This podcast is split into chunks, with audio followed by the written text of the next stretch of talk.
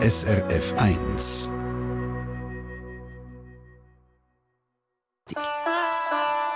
SRF 1 Die fünfte Schweiz. Schweizerinnen und Schweizer erzählen aus ihrem Leben im Ausland. Die Monika Leuenberger ist 47. Sie lebt seit rund fünf Jahren in der Stadt Fronteras am bekannten Rio Dulce zu Guatemala. Wie sie dort gelandet ist, das ist eine hochabenteuerliche Geschichte, wo sie mir in unserem Gespräch erzählt hat. Und als erstes wollte ich von ihr wissen, wie sie dann genau in dem Guatemala gelandet ist. Ich habe angehört auf einem Segelboot als Lehrerin für ein zwölfjähriges Mädchen und bin mit dieser Crew gesegelt, von Kuba bis auf Guatemala. Ich habe gefunden, ich habe es gut vorbereitet, ich habe die Leute im Voraus getroffen und der Segelturn ist aber nachher sehr unentspannt gewesen. Ich bin nicht so gut behandelt worden. Ich habe sogar meistens ein bisschen Hunger gehabt, wenn ich ins Bett bin. Also ja, der Deal war, dass ich unterrichte, arbeite, oder? Und das habe ich auch eigentlich jeden Tag gemacht, wenn es irgendwie möglich war. Und ich hatte dafür eine Kabine, gehabt, das hatte ich. Gehabt. Äh, das Essen war Zahl und Exkursionen. Wir sind aber nie neu mit Türen. Wir sind eigentlich die meiste Zeit auf dem Schiff gewesen. Und wenn man so nah aufeinander ist und es nicht so geht, ich habe mir wirklich Mühe gegeben. Ich habe auf alle möglichen Arten probiert, dass das irgendwie funktioniert. Aber als wir in Guatemala angekommen sind, habe ich dann beschlossen, dass ich meinen Job noch mache, aber dass, wenn die Familie weiterreist, dass ich dann nicht mehr mitgehen. Und das hast du dann gemacht und bist wo ausgestiegen? Hier in Rio Dulce, in dem Fronteras. Das ist ein hurrikansicherer Hafen, ein kleines Stückchen Inland. Also man muss den Fluss darauf segeln sozusagen und ist dann nachher schön am Schermen, wenn dann die Hurrikan-Saison anfängt. Dann hat es zwar Haufen Regen, aber kein Stürme oder einmal fast keine schlimme ja, und dort äh, ganz viele Seglerinnen und Segler eben die Zeit verbringen oder lassen ihr Boot dort und fliegen heim. Und dort bin ich nachher geblieben. Wie war denn die Ankunft für dich dort? Gewesen? Warum hat dich das Land so begeistert? Dass ich auch von anderen Segelnden nicht aufgenommen wurde. Ich konnte aber bei jemand anderem aufs Boot wohnen und habe dann Kontakt geknüpft auch zu der einheimischen Bevölkerung. Und es hat mich einfach fasziniert. Also natürlich hat es mich vor allem interessiert, wie die also der krasse Unterschied von diesen Segelnden, also wo ja eigentlich mh, hm, es sind nicht alles Reiche, das stimmt nicht. Es hat auch ein paar, die wirklich einfach auf ihrem Boot leben und die leben natürlich sehr einfach, aber dann hat es auch die wirklich mit den grossen Yachten natürlich und wo viel Geld drum ist. Ähm, und es hat auch Guatemalteker, Guatemalteker, die hier einfliegen in ihr Ferienhaus und zu ihrem Boot im Helikopter, gell, Privatjet und so einfach. Und nebendran die Bevölkerung, die kaum äh, weiss, wie von der Hand ins Maul leben. Das hat mich fasziniert, glaube ich, die grosse Diskrepanz. Du hast dann ziemlich rasch als Lehrerin an einer privaten Schule können arbeiten. Woher kommt eigentlich dein Drang, immer wieder aufs Neue etwas auszuprobieren? Ja, das ist eine gute Frage. Mich interessiert, glaube ich, einfach so viel. Und ich tue mich gerne an Situationen anpassen und schauen, ob mir das entspricht oder nicht. Ich bin jemand, das ist eben ein, ein eine negative Seite, ich bin jemand, der die Sachen muss hautnah erleben muss, die Sachen muss anlängen und sich dort reingeben, um zu merken, ah nein, das gefällt mir eigentlich nicht so und mal das interessiert mich, da wollte ich weitermachen. Und dann ist die Pandemie gekommen. Eigentlich wäre ja der Plan gewesen, zurück in die Schweiz, aber du hast dann nicht mehr ausreisen. Von was hast du in dieser Zeit gelebt? Ja, richtig. Das war recht eine stressige Zeit, weil wir ja wirklich nicht gewusst, nicht können einschätzen wie schlimm ist es jetzt wirklich. Ich habe dann von meinem Ersparten müssen leben. Ja, dort hat es keine Möglichkeit gegeben, irgendwo einen Job anzunehmen oder irgendwo Geld zu verdienen. Das war wirklich nicht möglich, weil eben die Restriktionen sind so stark oder so streng, dass wir am Nachmittag um drei müssen daheim sein mhm. Da hat man nicht mehr auf die Straße raus dürfen. Und äh, alle Baustellen sind zu, gewesen, Hotel zu, alles, ja. Alle Möglichkeiten, um irgendwie Geld zu verdienen. Es ist auch kein Bus mehr gefahren. Dann, ja, da hast wirklich nur noch zu Fuß können, äh, irgendwo hin. Und das ist natürlich die Reichweite bis am Nachmittag um drei nicht so groß. Hast du dich bis dahin schon gut vernetzt gehabt, sodass du nicht ganz so einsam bist oder ist dir dort schier Decke auf den Kopf gefallen? Nein, nein, nein, ich war gut vernetzt, gewesen, gut aufgehoben. Jemand hat mir sogar ein Klappvelo geschenkt, Und dann habe ich mit dem wenigstens ein bisschen das Gefühl gehabt, ich sei in Art ein bisschen frei. Also das heißt, du hast von deinem Ersparten gelebt, du hast selber wenig gehabt oder immer weniger und hast dann trotzdem gefunden, und ich möchte helfen. Du hast nämlich angefangen, Lebensmittelpakete an die Leute zu verteilen. Wie ist denn das möglich gewesen? Eine Organisation, wo so medizinische Team in Dörfer rausschickt. Ich habe für die übersetzt, schon vor der Pandemie. Die haben müssen das Land verlassen, weil, sie eben, weil ihre Arbeit hier gar nicht möglich war. Die haben mir ihren Pickup hier gelassen. Und, also ja, eigentlich wäre nicht meine gewesen, dass ich den würde behalten sondern dass ich den einisch hätte brauchen An dem Tag, wo sie abgereist sind, hätten sie für mich einen Transport gemacht von einer Patientin und das ist nicht möglich gewesen. Und dann haben sie gesagt, du musst selber fahren. Und ja, der Pickup ist nachher bei mir geblieben und jemand anders hat mir 1000 gezahlt, das sind etwa 120 Franken, in die Finger gedrückt und hat gesagt, Monika, ich bin zu alt, um etwas zu machen, aber mach doch du bitte etwas für unsere Nachbarn, die eben kein Essen mehr auf dem Tisch haben. Und so hat es angefangen. Und dann habe ich das meinen Freunden, Bekannten und Familie ähm, erzählt, in dem Gruppenchat, den ich habe. Und da sind plötzlich Spenden gekommen und auch von Leuten vor Ort. Und so ist das nachher, ja, wir haben etwa 8.000 bis 10.000, ich habe den Überblick verloren, 8.000 bis 10.000 so Lebensmittelpakete abgegeben, schlussendlich. Ja, Monika Leuenberger ist mal wieder Hals über Kopf in eine ganz neue Situation gesteckt. Aus dieser Aktion ist dann eben ein kleines Hilfswerk entstanden, das heute viel mehr als nur Lebensmittel an die Menschen in den kleinen Ortschaften verteilt. Wo die Monika Leuenberger überall mit anpackt und wie, das hören wir gerade nach dem Buddy Holly. That'll be the day. Well, that'll be the day when you say goodbye. Yes, that'll be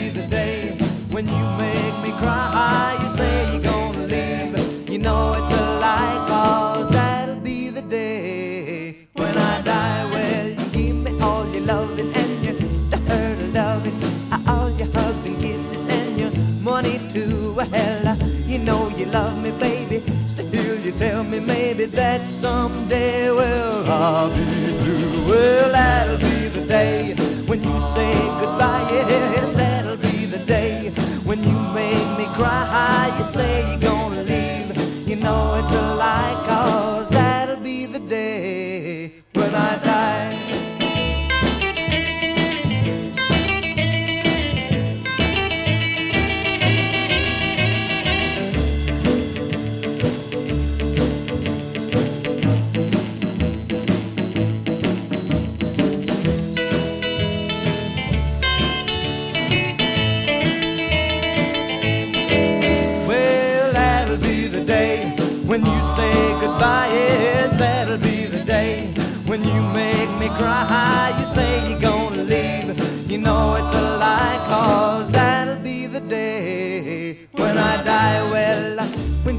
shot his dart, he shot it at your heart.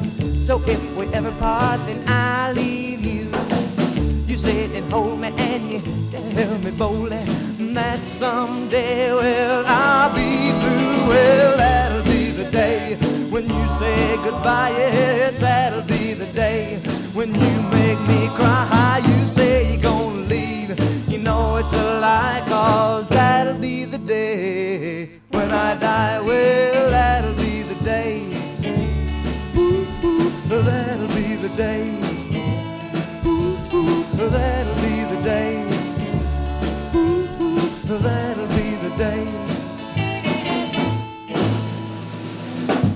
vom Buddy Holly zurück zu der Monika Leuenberger, 47, Säcklehrerin, Übersetzerin und eine Frau, die sich für arme Menschen in Guatemala einsetzt.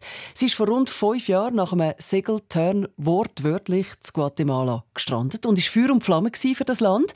In der Pandemie hat sie ein kleines Hilfswerk aufgebaut mit einem sehr breiten Spektrum an Hilfsangeboten.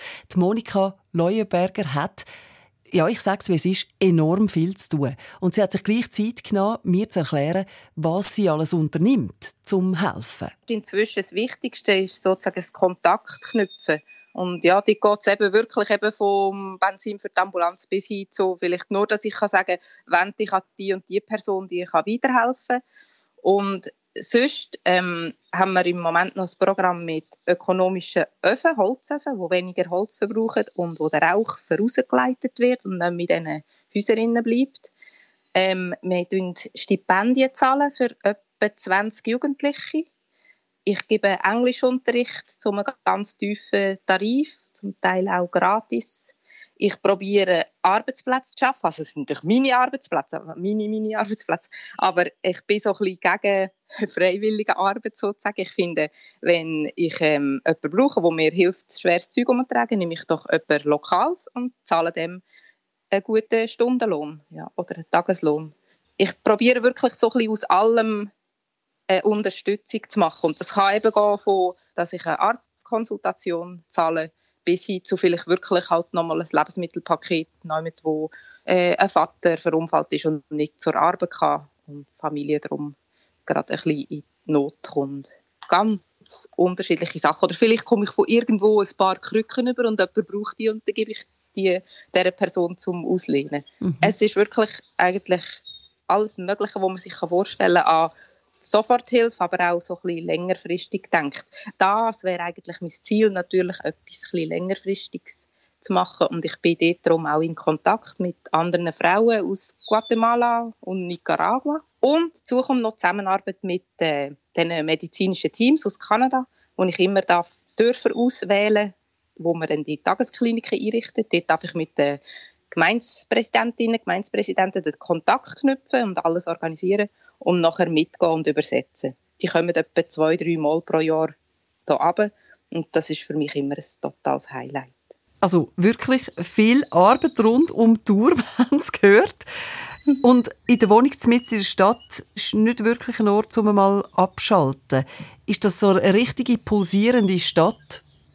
Also ja, es ist ein Städtchen, es ist nicht so groß, aber es ist sehr chaotisch. Ja. Es ist, es ist äh, eine grosse Hauptstraße sozusagen und an der sind alle Geschäfte und da, dann aber noch kleine Strassenverkäufer noch vorne dran. Also, und immer tut sich nochmal jemand dort anstellen und nochmal jemand und die Straße wird immer schmäler und schmäler. Und dort fahren, ähm, ja, die fährt alles durch, eben auch riesige Lastwagen. Bis vor kurzem noch all die Lastwagen von der Mine am Ende vom See, wo da Firmensitz hat in der Schweiz. Und ja, es ist einfach chaotisch eben und laut. Es hat Haufen Killen und die machen einen riesen Lärm mit ihren grossen Lautsprecheranlagen. Es wird auch in den Quartieren geschafft. Oder? Jetzt einfach eben zum Beispiel neben meinem kleinen Wohnungli hat es äh, eine Garage, aber das ist einfach, das sind ein paar Bambusstecken ähm, mit, mit einer Plastikplache drüber und das ist dann die Garage und dort ist der ganze Tag Lärm von der Maschine und vom Radio und wenn Feierabend ist, dann geht der Gottesdienst los in den verschiedenen Kirchen. Also ja, es ist einfach für unsere Verhältnisse sehr laut, lärmig, staubig. Die Leute den äh, Abfall verbrennen. Das stinkt natürlich dann ab und zu auch. Mhm. Und so. Es gibt nicht so eine Regel, oder? Es ist nicht so klar, dass man dann am Abend ab dem 9 Uhr sicher nicht mehr besonders laut ist. und so. Und eben, dass man nicht den Abfall vor dem Haus aussen verbrennt. So. Das ist alles sehr frei. Was ja auf die einen Seite schön ist und auf die andere natürlich manchmal auch ein bisschen eben für jetzt jemanden wie ich, der ein bisschen lärmempfindlich ist, sehr gewöhnungsbedürftig. Ich habe mich aber schon recht gut adaptiert, habe ich das Gefühl. Aber ja, äh, ab und zu ein bisschen eine stressfreie oder ruhige Zone, um sich zu erholen, das wäre das wär super. Momentan hast ja du so eine ruhige Zone, um dich zu erholen. Wir hören im Hintergrund Vögel pfeifen. Beschreibe mal, wo bist du denn jetzt aktuell gerade? Also ich habe ein paar, darf ich das so sagen, gerade ein paar ein bisschen heftige soll ich Schicksalsschläge sagen, ähm, ja, müssen verkraften und bin eingeladen worden in der neuesten, schönsten Marina im Bungalow ähm, sein für eine Weile. Jetzt bin ich schon seit dem Februar da und darf bis Ende Mai noch da bleiben. Und ja, das ist am äh, Flussarm, so in einer kleinen Lagune. Äh, vorne außen hat es äh, Bäume, Palmen, so ein kleines Pärkchen. Und es ist per Land erreichbar, also kann ich mit meinem Pickup kommen und gehen, wie ich will. Ja, es ist wunderschön. Es ist ein riesiger Luxus. Es kommt sogar eine Putzfrau einmal in der Woche. und was sind das für Vögel, die man im Hintergrund hört? Mm, das sind so ein etwas wie Krähen. Dann hat es Haufen ähm, Kolibris auch. Und ich weiß nicht, wie die Vögel alle heißen. Dann hat es so schöne gelb-schwarze und so etwas wie Schwalben. Und Papageien hat es auch. Oh! Ja, die kommen immer am Morgen, fliegen über, drüber hin und am Abend, also am Nachmittag etwas am 5 Uhr wieder. Es hat auch Brüllaffen, die man von weitem hört. Nein. Die sind auch morgen um 5 Uhr und am Abend um 5 Uhr aktiv. Ja, es hat Haufen Tiere. Das ist schön. Das ist wirklich das ist super. Plötzlich siehst du wieder irgend, ja, ein wildes Tier. Das ist sehr schön. Du bist ja Säcklehrerin und in der Schweiz herrscht Lehrermangel. Wann kommst du wieder zurück in die Schweiz oder ist das für dich gar kein Thema? Mal, das ist ein Thema. Es ist nicht alles so ähm, toll und schön und so, wie es tönt. Es ist zwar total spannend, eben die Auswirkungen von der Armut hautnah zu erleben. Da habe ich jetzt ein völlig neues Verständnis dafür, habe ich das Gefühl. Und die kulturellen Unterschiede eben auch zu erleben und ja, wirklich zu sehen. Ähm, hat aber auch viel zu tun mit Verzicht halt.